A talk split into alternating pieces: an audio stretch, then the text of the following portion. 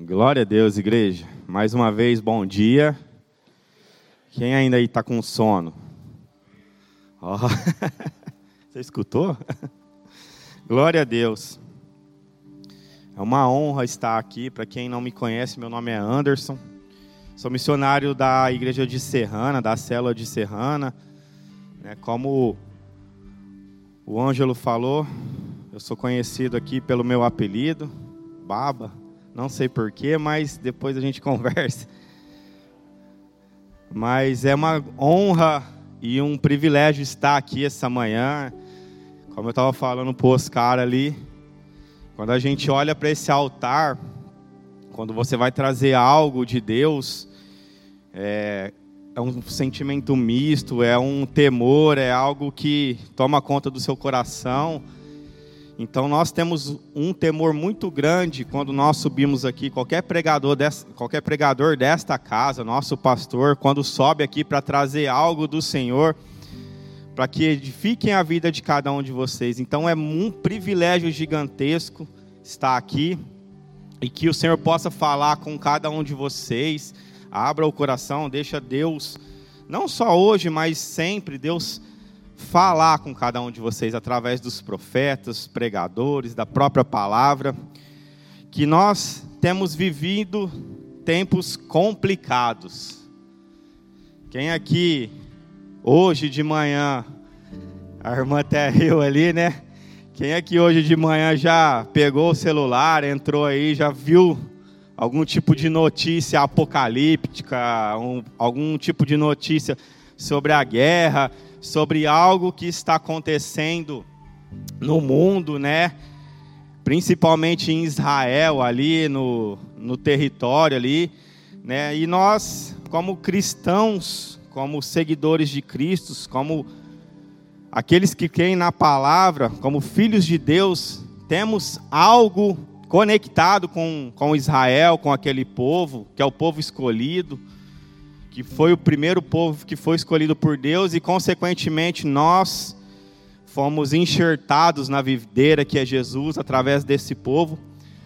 Mas há notícias, é só nós ligarmos ali que a gente começa a se preocupar. São tantas notícias, são tantas coisas acontecendo, né? Hoje, por exemplo, eu vi que a Rússia, a China já estão enviando é, navios para aquele pro mar ali da, onde está tendo conflito, isso quer dizer que a guerra pode se intensificar, pode acontecer algo maior, algo mais, é, mais intenso do que já está acontecendo, que já não são poucas coisas, mas tem tudo está se direcionando a virar uma guerra mundial. Nós precisamos orar, amém, para que haja paz, para que isso não aconteça mas o mundo, o, o mundo espiritual, o ambiente profético, ele está caminhando para um tempo que está na palavra de Deus. Eu não vou me atentar a isso, a essas coisas das questões da guerra, questões de como começou.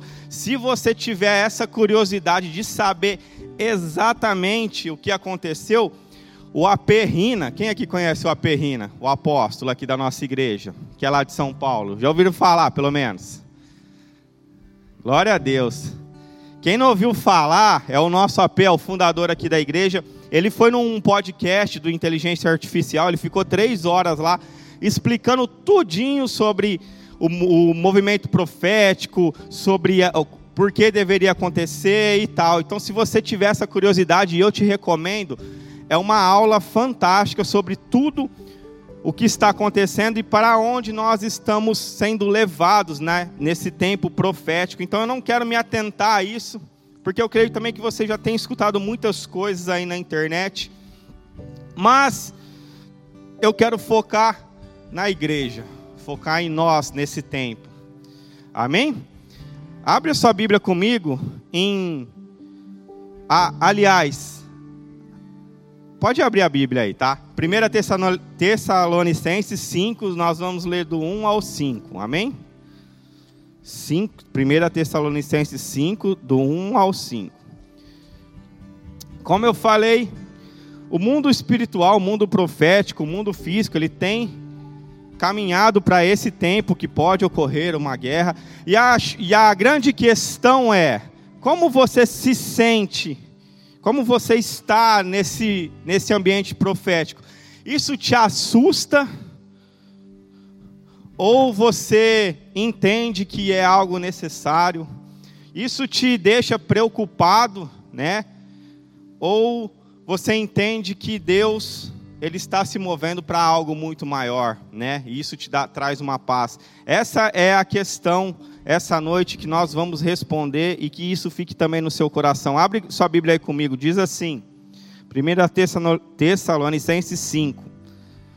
Irmãos, relativamente aos tempos e às épocas, não há necessidade que vos escreva Pois vós mesmos estáis inteirados com a precisão que o dia do Senhor vem como um ladrão de noite. Quando andarem dizendo paz e segurança, eis que lhes sobrevi sobrevirá repentina destruição. Como vêm as dores de parto, aqui está para dar à luz, e de nenhum modo escaparão. Mas vós, irmãos, não estáis em trevas, para que esse dia, como ladrão, vos apanhe de surpresa. Porquanto vós todos sois filhos da luz e filhos do dia. Nós não somos da noite, nem das trevas. Até aí. Põe a mão na sua Bíblia, vamos orar. Aleluia, Senhor Deus. Pai, em nome de Jesus, glorificamos o Seu nome, Pai. Queremos exaltar o Senhor, queremos engrandecer o Senhor mais esta manhã, Senhor Deus. Que o Senhor possa falar com cada um de nós, com os seus filhos, com aqueles que ouvem a Sua palavra, com aqueles que estão, Senhor Deus, de certa forma preocupados, Senhor Deus, com os acontecimentos, com tudo que vem acontecendo durante esses tempos, Deus, esses tempos proféticos. Mas essa manhã, Pai, que o Senhor possa trazer o refrigério, trazer, Senhor Deus, o entendimento e trazer ao nosso coração, Deus, aquela paz que excede todo o nosso entendimento, Pai. Por isso eu te peço, me ajuda essa manhã, Deus. Abra a mente o coração do teu povo aqui, Senhor Deus. Que não venha nada de mim, mas venha tudo do teu Espírito Santo, que venha tudo da Sua palavra e que isso possa criar raiz dentro do coração dos teus filhos e que eles possam entender qual é a boa, perfeita e agradável vontade do Senhor para esse tempo, para as nossas vidas e para cada um de nós, em nome de Jesus. Amém. Glória a Deus, igreja.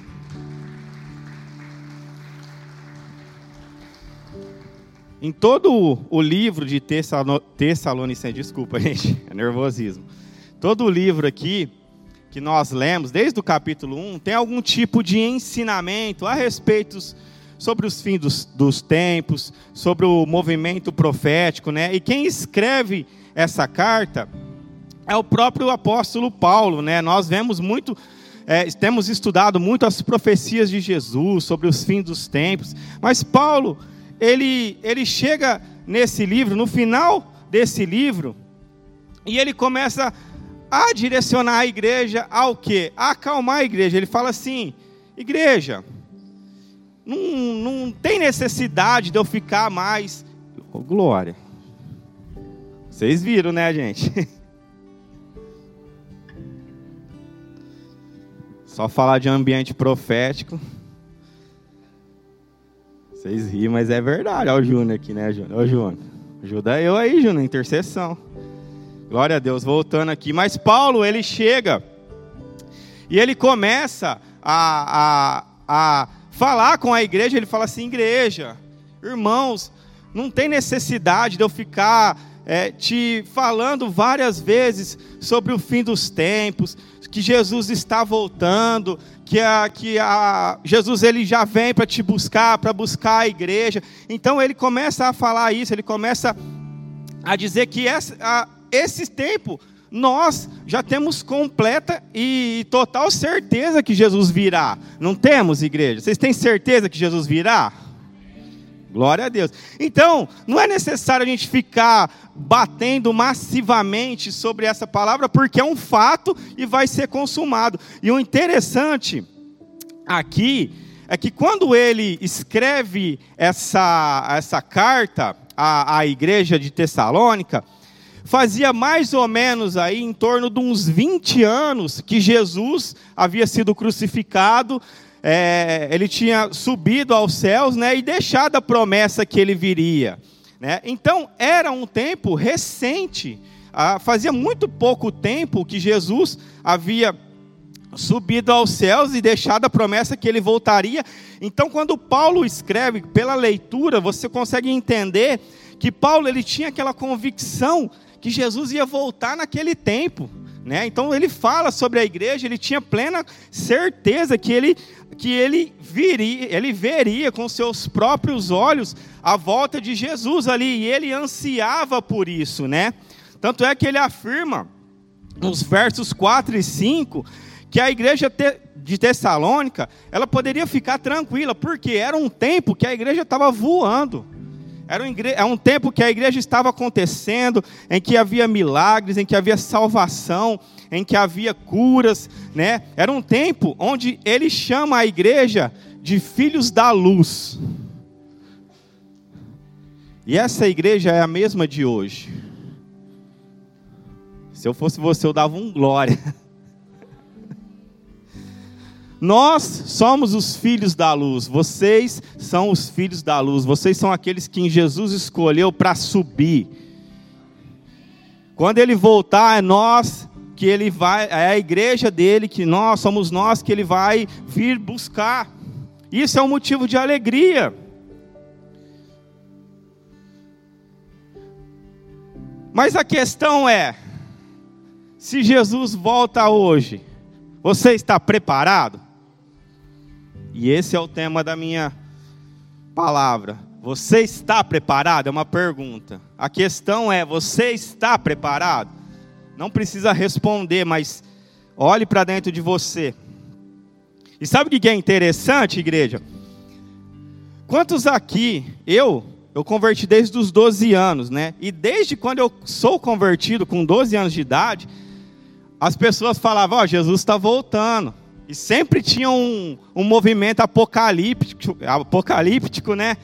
Desde quando eu era menino, acontecia algo que falava: Nossa, Jesus vai voltar hoje, agora a batata assou. Não é assim? Quem aqui, desde criança que é convertido, desde criança e ouve essa história, né? Jesus está voltando, Jesus está voltando. E com o passar dos anos, isso vai cauterizando a nossa mente, a gente começa a relaxar, a gente começa a falar, ah, Jesus está voltando, mas não é bem assim, né? Desde criança, já passei por vários apocalipses aí, e Jesus não voltou ainda. Mas uma vez, uma diaconisa, a gente comentando sobre algo, ela me chamou a atenção em algo que a gente não para para pensar, né? A gente pensa assim, beleza, a promessa é que Jesus está voltando, né? Mas a gente não para para pensar que antes de Jesus voltar, a gente pode ir para Ele.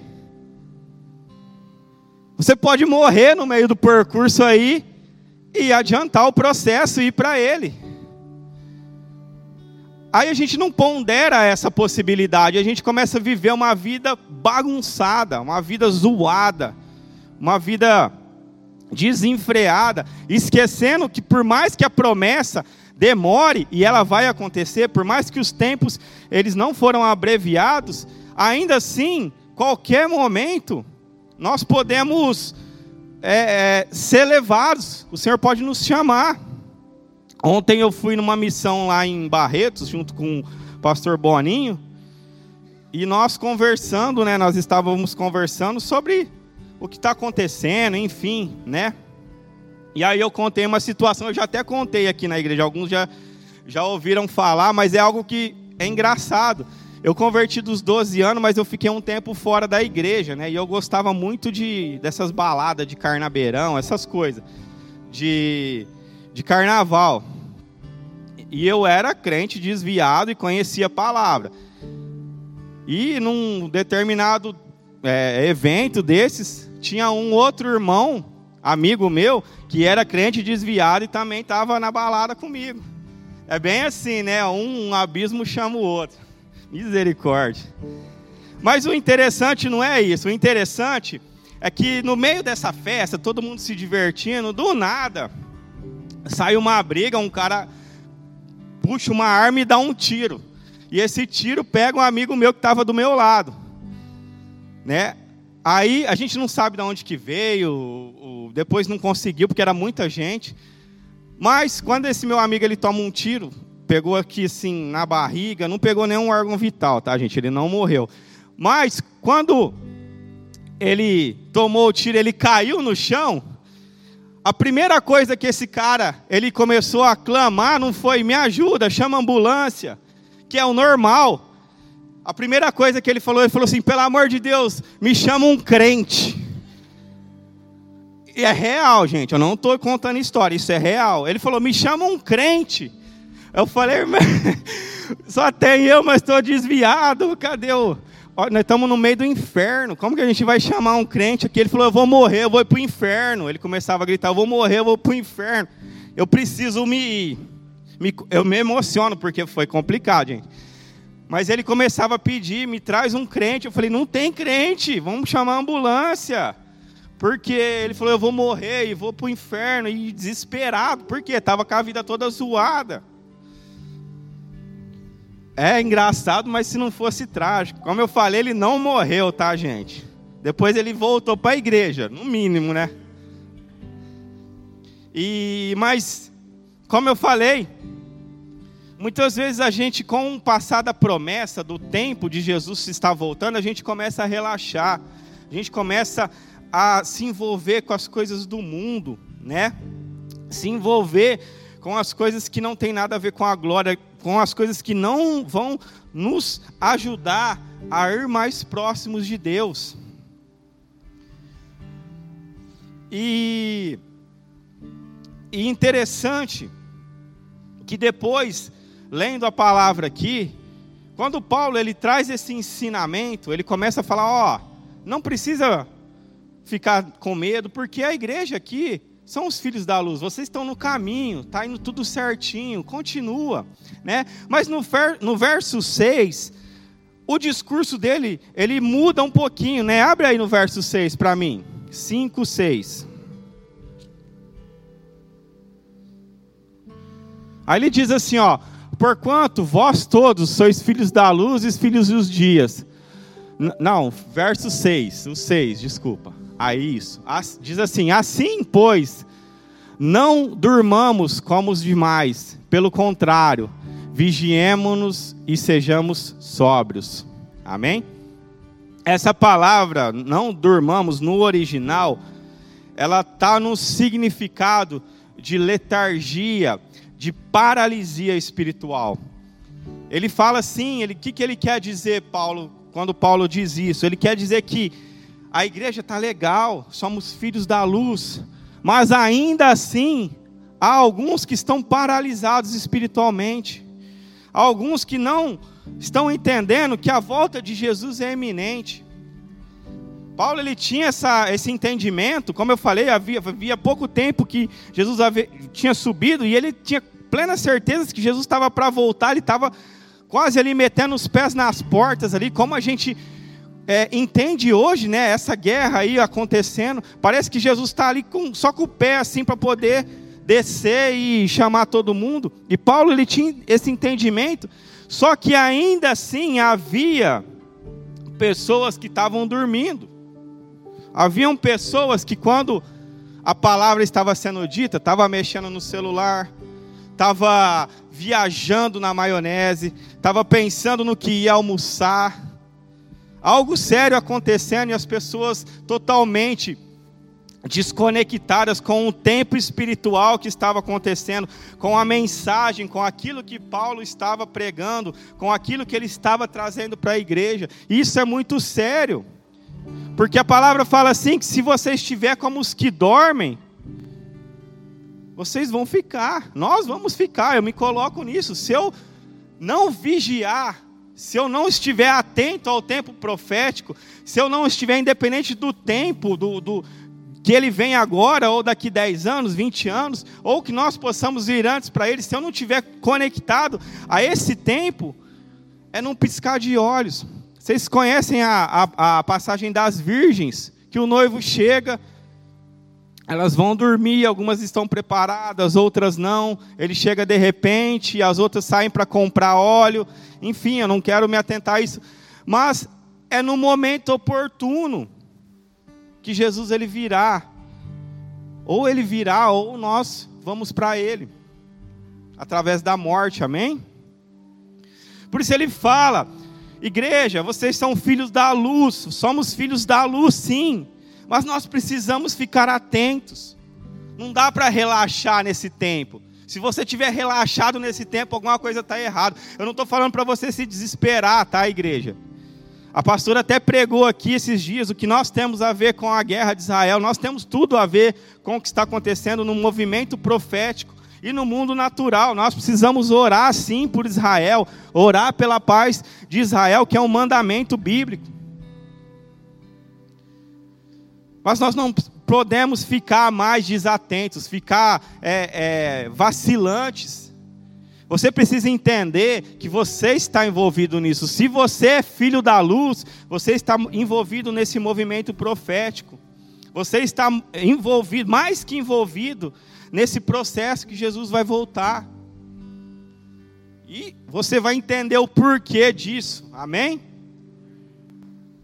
Então Paulo, ele começa, é, no começo ele fala, ó, não precisa, eu não vou ficar falando de fim do mundo, mas eu quero focar em você. Você precisa, é, nós precisamos nos mantermos vigilantes. Igreja, nós precisamos manter a fé, manter o amor.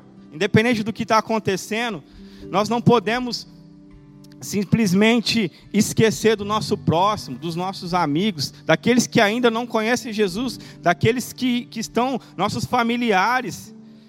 A nossa esperança ainda é a salvação. E dá tempo. Dá tempo. Esse é o momento ideal, porque independente de você ser cristão ou não, quando fala de guerra, quando fala de morte, isso sensibiliza o ser humano. O ser humano ele começa a ficar mais sensível a receber uma palavra, a receber algo de Deus. Esse é o momento de nós, como cristãos, trazermos um incentivo, trazermos uma, uma, um ânimo para essas pessoas.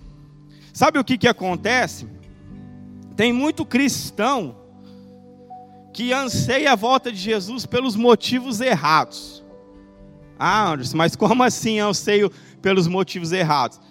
Quantos aqui já, já fizeram essa expressão, tá? Eu já fiz, eu confesso que eu já fiz.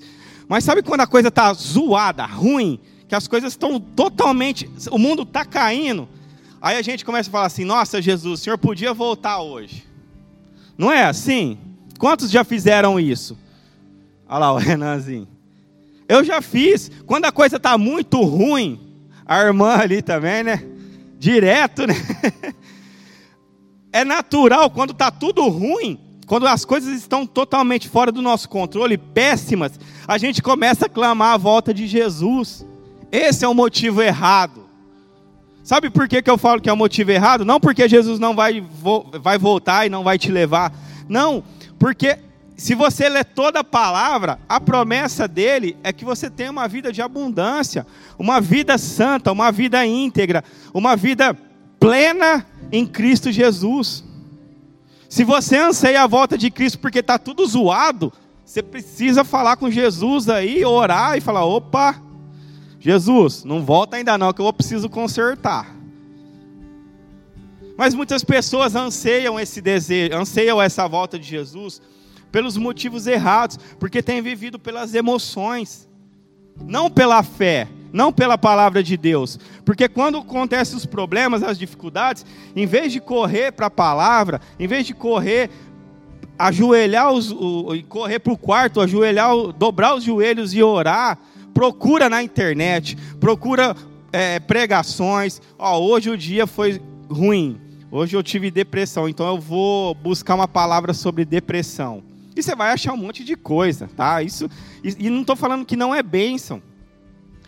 Mas, olha a diferença. Quando está tudo ruim, você acha que Deus ele vai te mandar um videozinho, um WhatsApp de uma de uma de um texto motivacional? Se você é filho da luz e você tem acesso direto à sala do Pai, se você é filho, você pode chegar lá e falar: Deus, estou cansado, me ajuda. O prazer dele, do nosso Pai, é fazer isso, é te dar esse auxílio direto da fonte, direto do trono. Não precisa você entrar na internet. Você pode buscar na própria palavra, no manual da vida que Ele tem palavras de vida para cada um de nós, que Ele tem algo especial para cada um de você, de vocês, de nós. Mas como eu falei, muitas vezes nós ansiamos essa volta pelos motivos errados, e nós precisamos aprender a entender qual é o motivo certo, o que Deus quer para cada um de nós. Qual que é o objetivo? O que ele tem para a minha vida ainda nessa geração? Ele não voltou ainda, igreja. Paulo fala, ó, ele não voltou, mas a gente precisa continuar na fé, na esperança, no amor. E aí Paulo ele começa a dar várias instruções à igreja do que fazer, de como proceder nesses tempos, de como proceder, e nós vamos ler algumas aqui, eu prometo que vou ser rápido, só tem 55, brincadeira. Mas uma que me chamou a atenção, pode colocar aí o verso 12. Nós vamos ler do 12 em diante. Mas uma aqui no final da carta, né, Paulo ele começa a dar essas instruções para a igreja. E uma que eu destaquei, não precisa colocar, é a que ele diz assim, ó, está é, em 1 Tessalonicenses 5,17: Orai sem cessar. Como eu falei aqui, nós precisamos orar por Israel, pela guerra, para que isso haja paz, pela paz na nossa casa, pela paz na nossa família, pela paz no nosso trabalho. Nós precisamos orar incessantemente, intensamente, a todo momento. Como eu falei, tá com dificuldade, ora.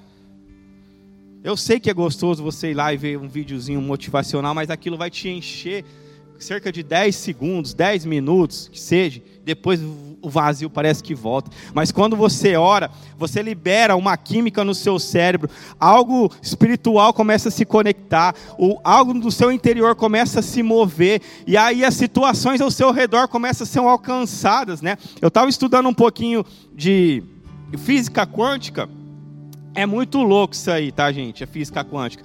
Que ela fala assim que quando você é, tem um pensamento direcionado, pensamento sobre algo, a partículas atômicas elas vão à frente do seu pensamento para as coisas acontecerem. Quem que já teve uma experiência que pensou em algo e aí logo na sequência essa coisa aconteceu? Alguém já teve uma experiência nesse sentido? Isso é física quântica. Isso é, é o mundo espiritual se conectando ao mundo físico. É algo que você pensa em direção a algo, isso vai acontecendo e a oração nada mais é que isso, é você pensar na solução do seu problema, em direção ao que você pode fazer, e Deus te mostra, Deus te acalma, Deus te traz paz. Esse é o poder da oração. E sabe o que acontece com o crente? Ele não usa. O crente tem o poder subatômico. Parece coisa de super-herói, né? Mas é algo real, tá, gente? São estudos.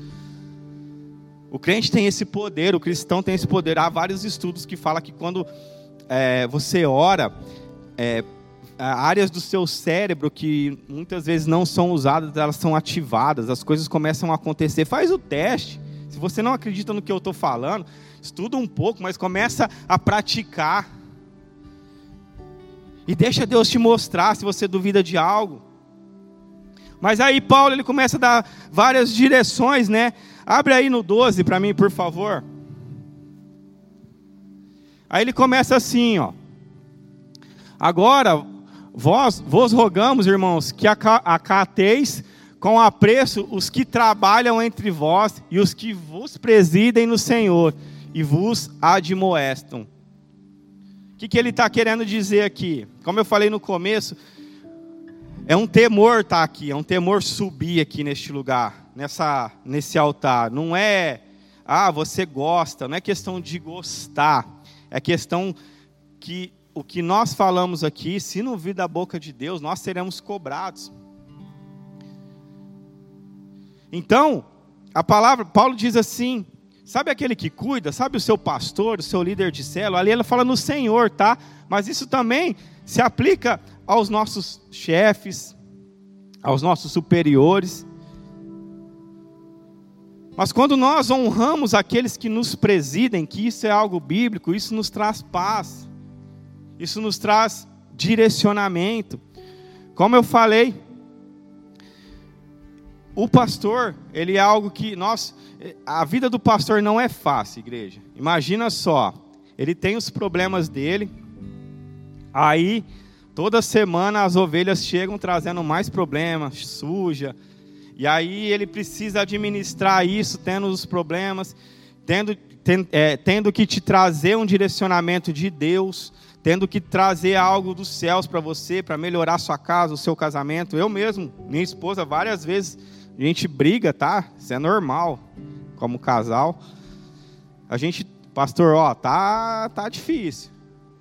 Aí ele vem com toda a sabedoria, o amor, às vezes no cajado também.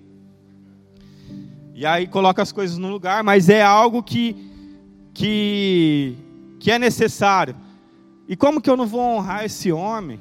Como que eu não vou honrar aqueles que têm cuidado de mim, que deixam a própria vida deles de lado para poder cuidar da vida dos outros?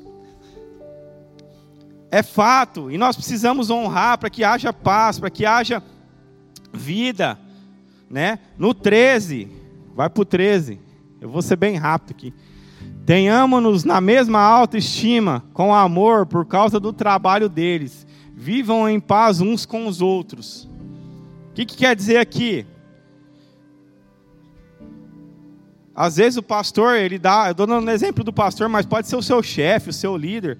Às vezes o seu líder, ele te dá uma direção que você não gosta a princípio, mas é algo que depois lá para frente você vê que é bom, mas no momento você não gosta.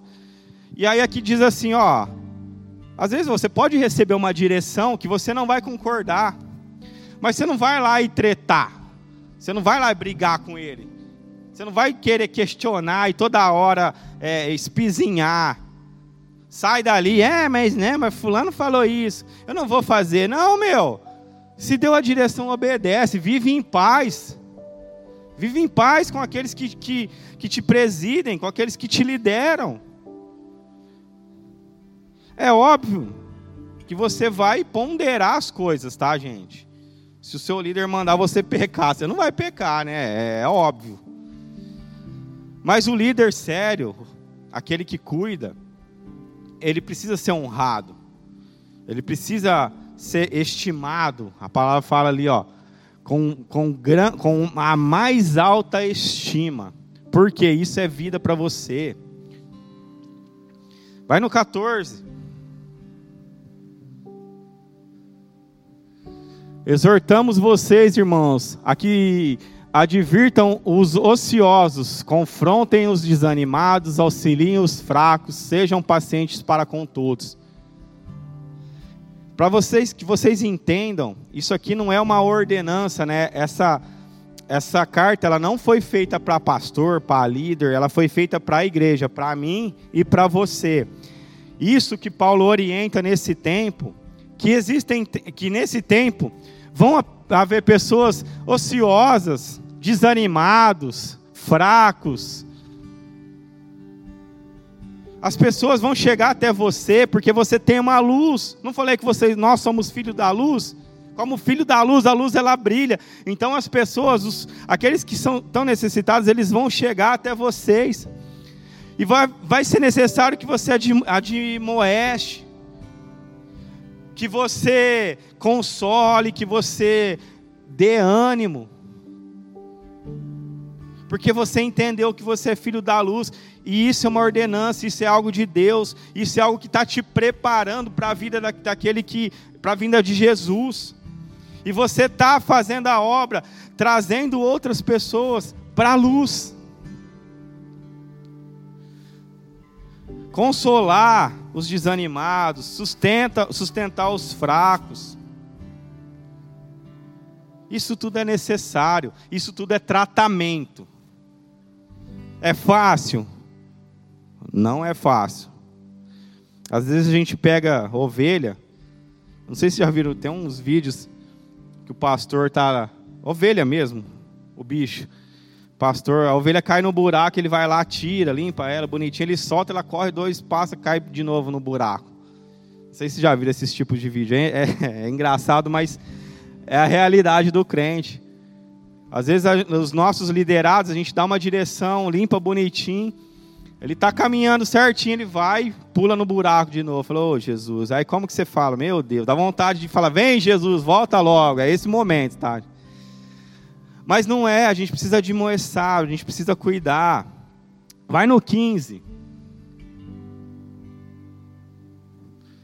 Tenham cuidado para que ninguém retribua o mal com o mal, mas sejam sempre bondosos uns para os com os outros e para com todos retribuir o mal com o mal, né? Dá vontade. Nossa, aquele meu colega de trabalho falou mal de mim. Eu vou orar para que Deus fulmine ele. Os mais extremos, já orou, né? Brincadeira, tá, gente? Mas acontece, a gente é ser humano, a gente se ira. A gente, às vezes, eu falo, né, lá no meu trabalho, às vezes eu falo assim, ó. É, eu acho que eu sou bobo, porque a pessoa faz isso e eu ainda vou lá e ajudo o abençoado. Aí sabe o que acontece? Deus retribui. Deus retribui. Às vezes as coisas estão complicadas para mim, eu falo, Deus, e aí, me ajuda aí. Aí a gente vem, e Deus ele, ele usa quem a, quem a gente menos espera. Por quê? a gente retribui o bem com o bem, ou, aliás, a gente retribui o mal com o bem, porque nós somos filhos da luz. Façamos sempre o bem com todos. Então não dá, não, você não vai escolher a quem você vai ajudar, porque é fácil ajudar aquele que te ajuda. Agora ajuda aquele que te pisa, aquele que fala mal de você. Ora pela, por aquele que fala mal de você. É difícil, mas, porém, contudo, todavia, no entanto, quando você ora aquele, por aqueles que te perseguem, o Espírito Santo te honra. O próprio Deus olha e você fala assim: Esse é meu filho, esse é o filho que eu amo. Vai no 16. Alegre-se sempre. Parece difícil alegrar-se sempre, né? Quando está aquela situação difícil, fala assim, mas como que eu vou me alegrar com isso? Como que eu vou entender? Como que, que é, esse problema eu vou me alegrar com meio do, do, desse meio do, desse problema? Tá difícil. Tô doente, como eu vou me alegrar? Isso é um é algo que nós precisamos nos esforçar em nos alegrarmos sempre. Dá licença.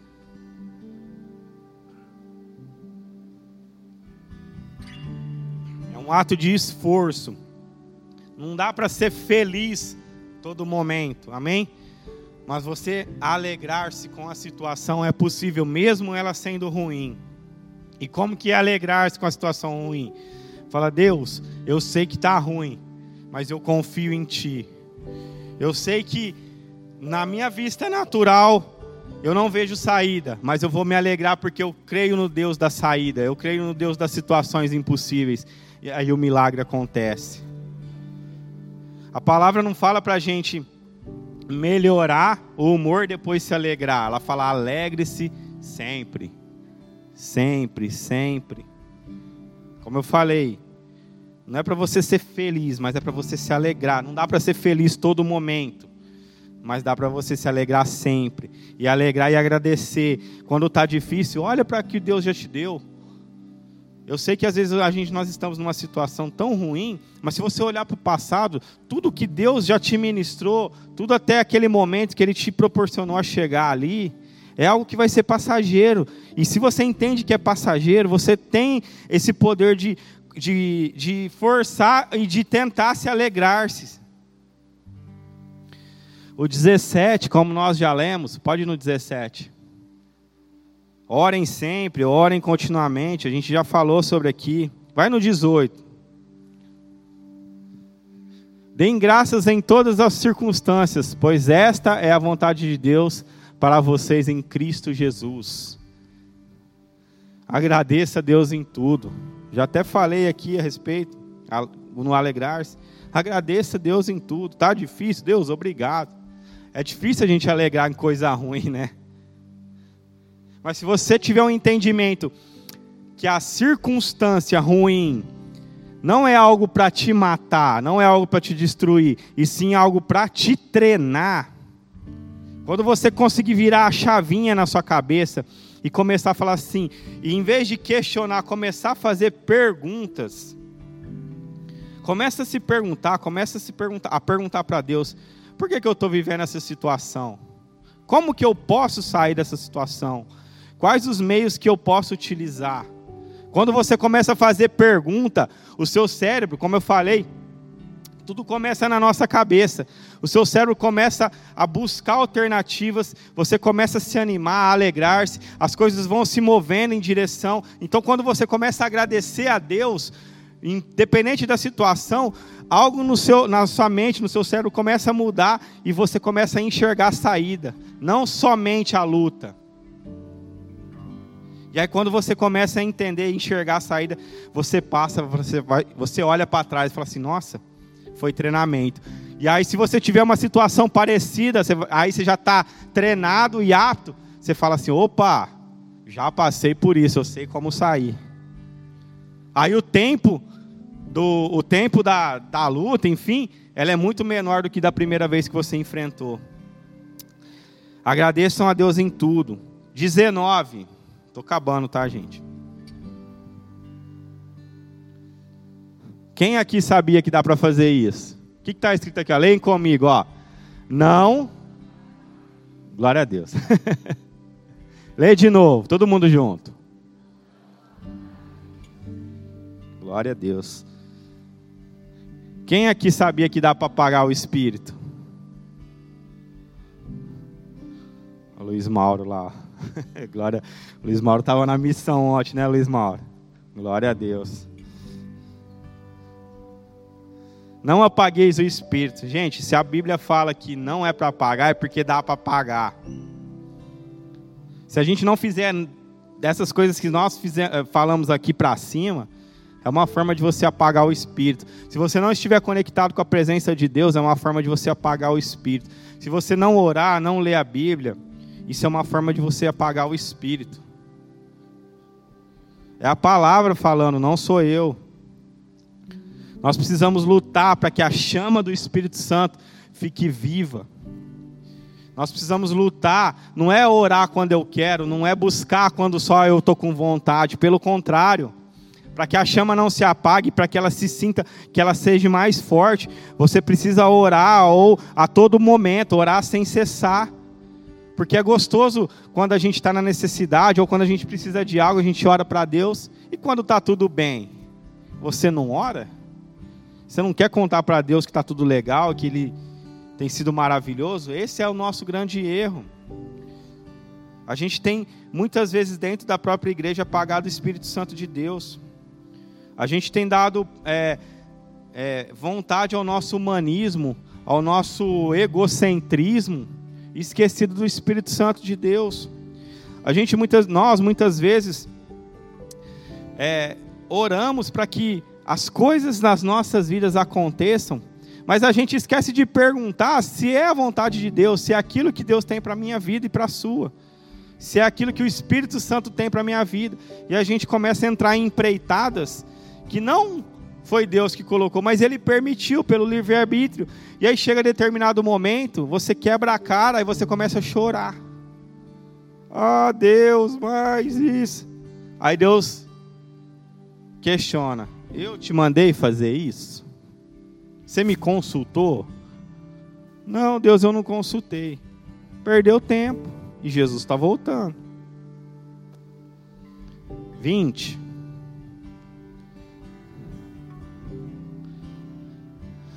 Não tratem com desprezo as profecias. Profecia e não profetada. Qual que é a diferença? Profecia é algo que vem de Deus, profecia é algo que está acontecendo.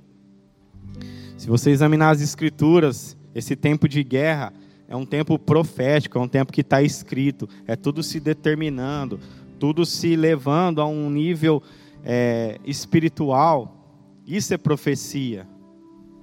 Profetada, muitas vezes, na ânsia, as pessoas querem orar e fazer o bem. Às vezes, te direciona uma palavra que não é, é da alma, que não vem em direção de Deus e te leva para um caminho que não, Deus não escolheu. Eu já, na minha caminhada, muitas pessoas oraram por mim, falaram coisas totalmente de Deus, totalmente que fizeram todo sentido. Mas também muitas coisas que me falaram que eu falei, meu, não tem cabimento. Mas eu não trato com desprezo. Nunca tratei nada com desprezo. Por que, que a gente não trata com desprezo? Vai para o 21. Mas ponham à prova todas as coisas e fiquem com o que é bom. Amém? Examina tudo. Não despreza aquilo que Deus tem para você. Não despreza o que as pessoas, o que o líder, o que a palavra está direcionada aqui. Deus ele já escreveu todos os seus dias no livro da vida. E é difícil entender isso, porque quando Deus escreve algo, parece que nós estamos predeterminados a, a, a viver uma vida plena. Com Deus, sim, mas Imagina só, Deus é assim, ele escreve um roteiro, ele te escreveu uma viagem. Você vai sair do ponto A até o ponto B. Porém, nessa caminhada você pode pegar a via da direita, pode pegar a via da esquerda. Deus escreveu a linha reta, mas o nosso livre-arbítrio nos leva para onde o nosso coração desejar. Por isso nós precisamos examinar todas as coisas e orar para Deus para ver qual que é a boa, perfeita e agradável vontade dele para as nossas vidas. E nós precisamos reter isso. E o 22. Afastem-se afastem de toda forma do mal, toda forma de mal.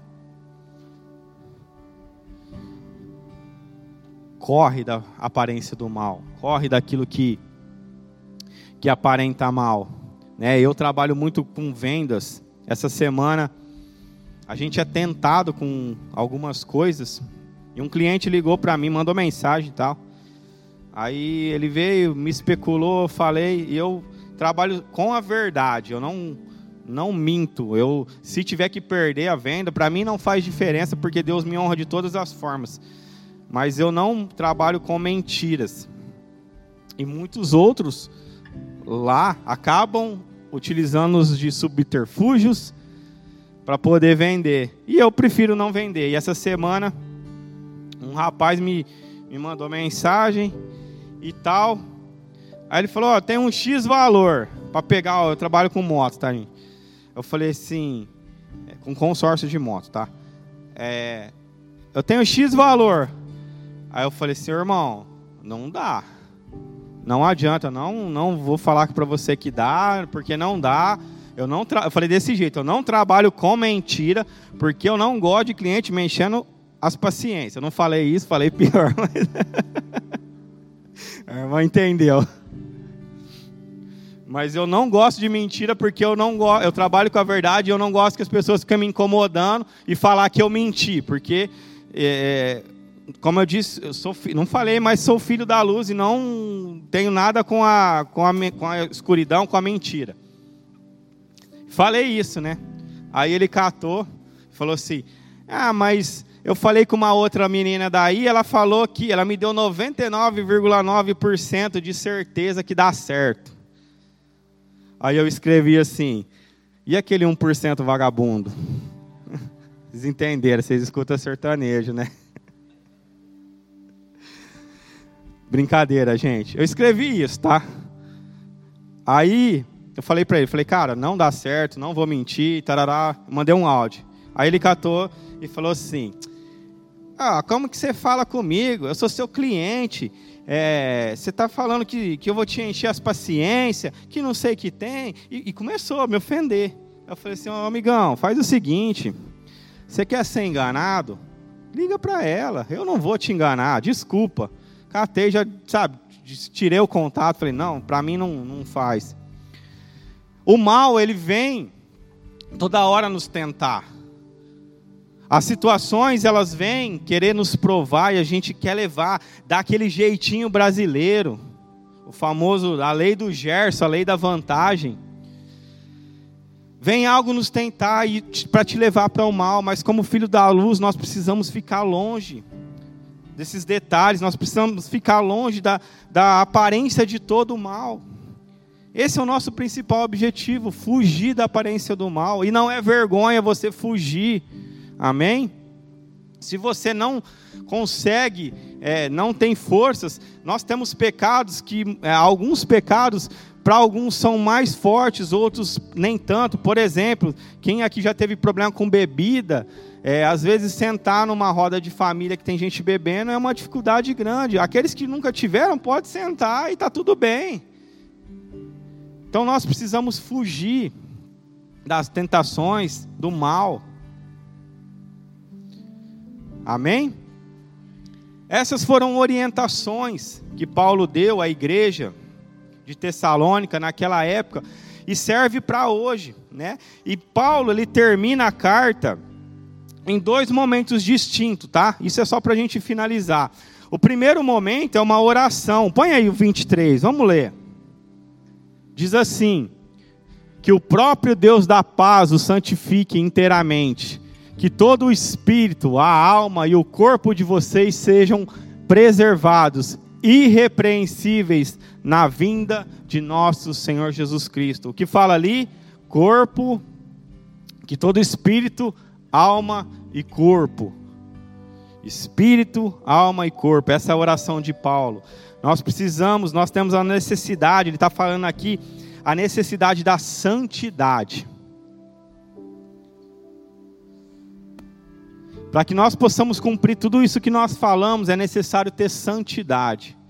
Porque a palavra diz que só em santidade nós vamos ver a Deus, nós veremos a Deus. Nós precisamos estar irrepreensíveis na vida de Jesus.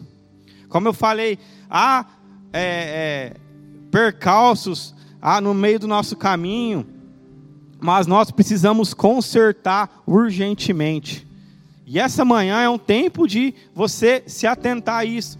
Se há algo que você precisa consertar, esse é o momento. E continuar irrepreensível até que todas as coisas sejam consumadas.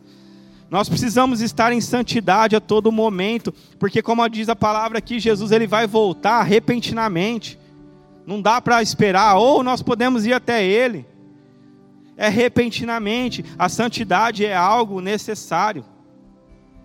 É algo que não é um adorno, é algo que precisa estar dentro do nosso coração e ser praticado todos os dias. E o segundo momento é um pedido. Ele pede que essa carta, o que nós estamos fazendo aqui, se vocês quiserem subir, pode subir, tá, gente? Louvor. Ele faz um pedido, né? Vai no 27 e 28.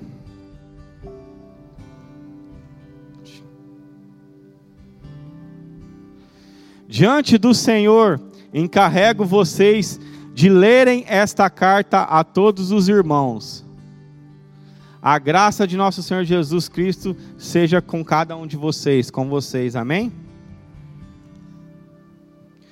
Como eu disse aqui, essa, essa carta, essa palavra, não é para a igreja, não é, não é para o pastor, não é para os líderes, mas sim para toda a igreja. Paulo ele pede que essa carta seja lida, o que nós estamos fazendo aqui. Essa carta precisa ser lida para nós nos atentarmos que Jesus está às portas e que nós precisamos agora já se consertar, se alinhar manter irrepreensíveis o fogo do Espírito Santo aceso, para que quando Jesus voltar, ele não olhe para nenhum de nós e fale: Ó, eu não te conheço. Não é esse o nosso objetivo. Nosso objetivo é estar na glória com Ele, é estar na presença do Senhor. Então Paulo ele deixa claro, nós precisamos estar irrepreensíveis. Irrepreensíveis. Feche seus olhos. Nós vamos orar, prometo que ser bem rápido.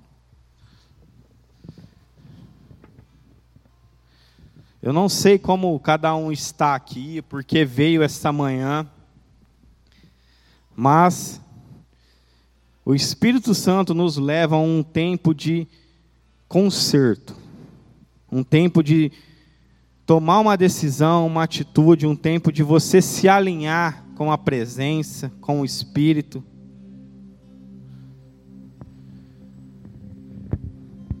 Eu lembro que quando eu me converti, foi um processo. Algumas áreas da minha vida tive mais dificuldade do que outras, né? Eu dou um exemplo que o meu dízimo foi uma das últimas áreas, a parte financeira, tá? Foi uma das últimas áreas que eu tive é, que, me, que realmente me converteu, mas foi a que mais me deu resultados, mais bênçãos eu tenho por conta que eu não que eu entendi o que Deus tinha. Mas há área nas nossas vidas que precisam ser consertadas. E essa manhã eu vou te dar, vai tocar um louvor aqui.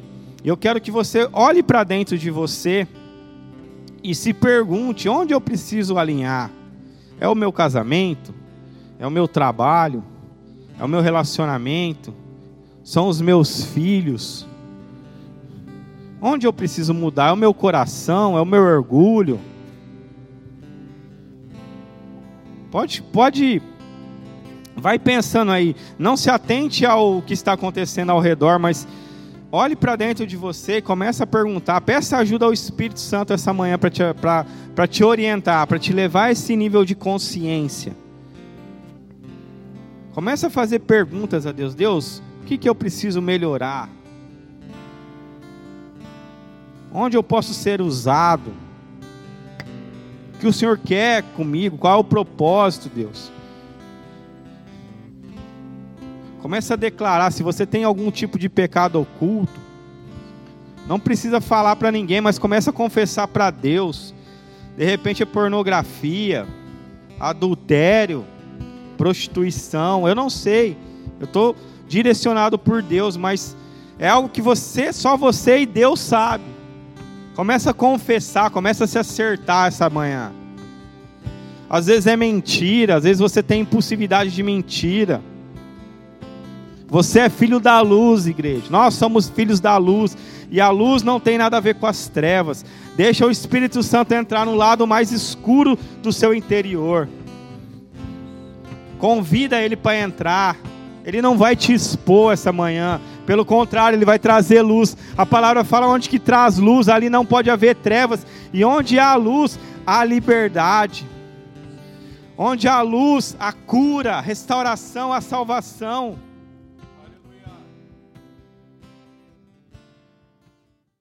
Espírito Santo, Ele está trazendo cura, restauração. Ele está trazendo mudança. Não é fácil, não é fácil deixar áreas. Não é fácil deixar aquele pecado de estimação que nós temos oculto. Mas essa manhã, Deus ele está te pedindo para colocar nas mãos dele, para você rejeitar isso. Rejeita o seu interior e comece a confiar no Espírito Santo. É um tempo de conserto, um tempo de alinhamento. Jesus está às portas, o mundo profético está totalmente alinhado. Isso não é para te deixar com medo ou, ou ansioso, não, mas é para te admoestar, para te deixar alerta, porque você precisa se manter vigilante, manter constante. Deus ele nos está, nos está dando essa oportunidade, essa manhã, de alinhamento. Ele está dando a oportunidade de você se conectar, de todas as áreas da sua vida serem transparentes como água, serem abertas para o Espírito Santo. Eu sei que é difícil, mas Ele vai te ajudar. É difícil deixar, mas o Espírito Santo vai te ajudar, é promessa dele. Confia, igreja, confia. A gente não pode terminar esse culto sem dar oportunidade daqueles que ainda não fizeram esse, essa aliança com esse Deus maravilhoso, ou aqueles que querem renovar essa aliança, que hoje o Espírito Santo falou que precisa dessa renovação. Eu quero te convidar a fazer uma oração. Se coloquem de pé. Vamos ficar de pé. Esse mover, ele precisa que algo mude dentro de você. Algo mude dentro de nós. Nós não podemos sair essa manhã daqui sem ter pelo menos um, a nossa consciência pesada de que Jesus está voltando e que nós precisamos desse alinhamento. E que se ele vier e se nós não estivermos alinhados, nós provavelmente vamos ficar, nós vamos, nós não vamos subir para a glória. Mas eu quero te dar essa oportunidade. Você que ainda não tem uma aliança ou que quer renovar essa aliança com o Senhor, Repita essa oração comigo. Senhor Jesus. Senhor Jesus. Esta manhã. Esta manhã. Eu entendi. Eu entendi. Que o Senhor está às portas. Que o Senhor está às portas. E que eu preciso me alinhar. E o que eu preciso me alinhar. Com o Senhor. Com o Senhor. Para a vinda do, seu, do Senhor Jesus. Para a vinda do Senhor Jesus. Eu confesso. Eu confesso. Que sozinho. Que sozinho. Eu não consigo. Eu não consigo. Então eu quero entregar. Então eu quero entregar. A minha vida. A minha vida. Esta manhã. Esta manhã. Para o Senhor. Para o Senhor.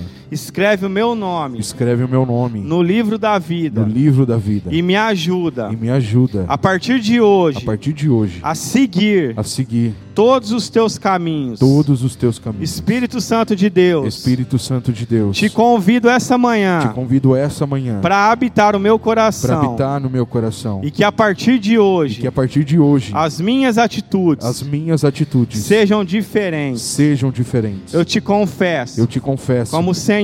Como Senhor. E Salvador da e minha Salvador vida. Da minha vida. Vem, Senhor Deus. Vem, Senhor Deus. Em nome de Jesus. Em nome de Jesus. Pai, em nome de Jesus, eu quero selar essa oração, Pai. Convidando o Espírito Santo para entrar e selar o que foi dito, a palavra sobre a vida de cada um dos meus irmãos aqui, Deus. E que, Deus, o Senhor traga esse temor, essa reverência e esse esse entendimento sobre cada coração aqui, Deus. Obrigado, Senhor Deus. Eu te glorifico em nome de Jesus. Amém. Glória a Deus. Glória a Deus, igreja.